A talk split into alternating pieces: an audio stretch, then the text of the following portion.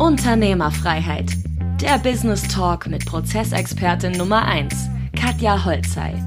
Mehr PS für dein Unternehmen. Lupo ist auch schon da. Mensch, schöne Wohnung, die wir hier sehen. Ihr seid ja gerade erst eingezogen. Was hat euch denn dazu bewegt, diese Wohnung zu nehmen? Tja, Innenstadtlage, Kapitalanlage in erster Linie, ne? natürlich Wertsteigerung und super schön geschnitten. Alles ist fertig, das kommt auch noch dazu. Das ist was anderes, wenn man eine Wohnung selbst baut und oder eine fertig, fertig dastehende Wohnung kauft und ja, genau. Dann lass uns mal reingehen. Ich war gerade einkaufen. Mhm. So, Ja, Katja, wie ist das denn? Welchen Rat würdest du den Unternehmern geben, um sich so eine Wohnung auch leisten zu können? Welchen Rat würde ich Unternehmern geben?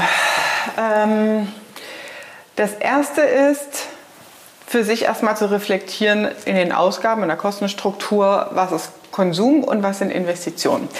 Ähm, Konsum sind Sachen für einen Privathaushalt, die du behältst, aber deinen Cashflow einfach auffressen.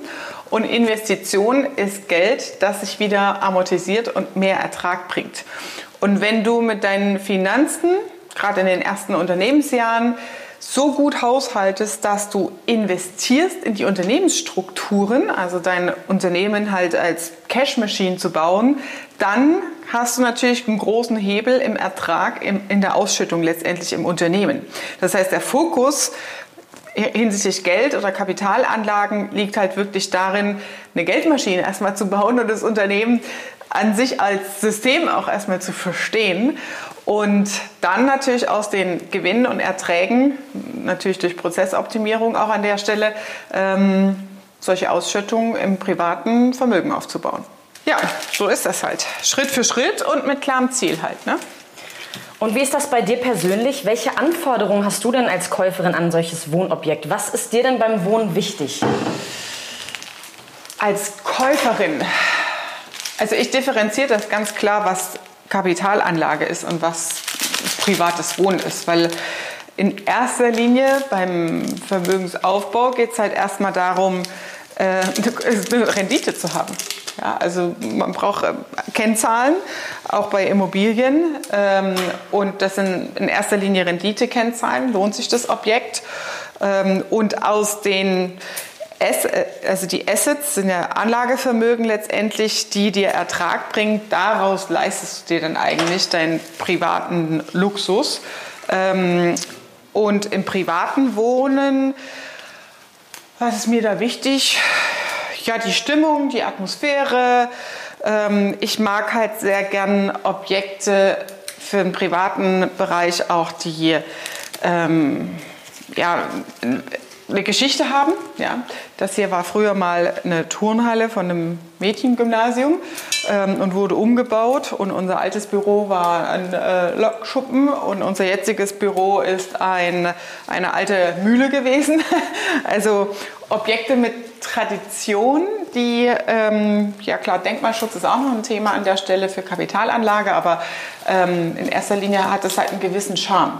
Ja, ähm, aus meiner Sicht so für, fürs Private. Ansonsten ähm, für Wohnung kaufen ist es natürlich einfach die Rendite fertig aus Feierabend. Das sind verschiedene Faktoren, die darauf einzahlen. Ja. Ähm, Lage, Ankaufspreis und so weiter. Ähm, das, ist eine, das sind andere Kriterien. So, ich brauche morgens erstmal einen Kaffee. Ja, Katja, du wohnst ja hier mit deinem Mann Timo. Ihr seid ja, ja einfach das Unternehmerkappel schlechthin. Jeden Tag bringt ihr High Performance auf den Plan. Wie schafft ihr das, Unternehmerdasein und Privatleben unter einen Hut zu bekommen? Äh, wie schaffen wir das? Also in erster Linie sind es gemeinsame Ziele, die in die gleiche Richtung gehen, weil als Unternehmer Couple ähm, ist es tatsächlich so, dass du 24-7, lass uns mal aufs Sofa gehen, ähm, 24-7 ähm,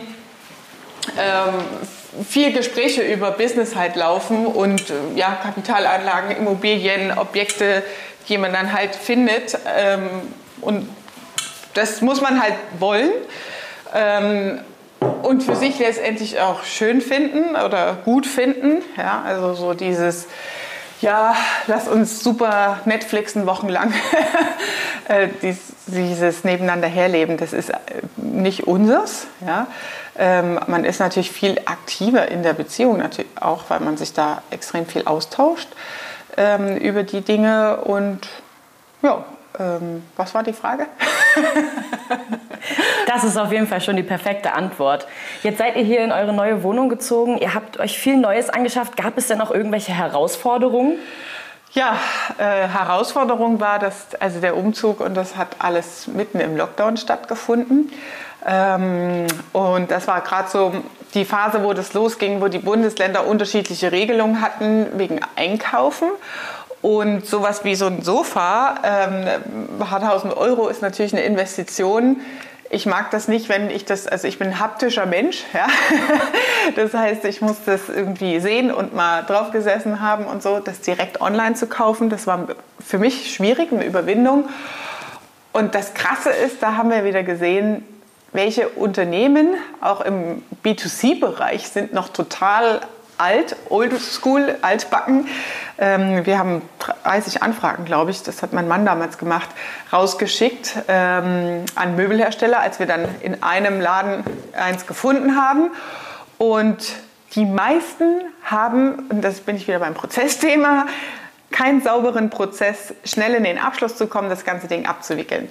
Die Firma, die den Deal letztendlich gemacht haben, waren wirklich die einer aus 30. Ja, das ist halt echt krass, die Quote, die gesagt haben, hey klar, hier, das ist unser Preis, das sind die Lieferkonditionen, bis dann und dann ist es da. Alles klar, online gekauft, direkt bestellt, fertig aus Feierabend. Ähm, und alle anderen waren halt wirklich sehr oldschool. Ja, kommen Sie doch erst mal vorbei und wir können hier mit Corona und Schließzeiten Sondertermine machen. Der Faktor an der Stelle ist Zeit, ja, ähm, das effizient zu gestalten. Und in dem Haus, wo wir es uns angeguckt haben, war es ähnlich von der Beratung einfach so grottenscheiße, wir gesagt so, äh, nö, wollen wir jetzt nicht kaufen. Das hat geholfen, in die Auswahl zu kommen, aber ähm, letztendlich hat der den Deal gemacht, der halt auch die Kundenbedürfnisse kennt und weiß, okay, es gibt Menschen, die auch online oder direkt digital äh, so ein Objekt kaufen. Sehr schön. Dann hoffen wir mal sehr, dass ihr euch hier wohlfühlt. Ja. Vielen Dank, dass wir heute da sein durften und wir freuen uns schon auf die nächste Folge mit dir. Bis dann. Gerne. Ciao. Das war Unternehmerfreiheit. Der Business Talk mit Prozessexpertin Nummer 1, Katja Holzhey. Du willst keine Folge mehr verpassen, um dein Unternehmen mit PS auf die Straße zu bringen? Dann abonniere jetzt den Podcast und folge Katja auf Instagram.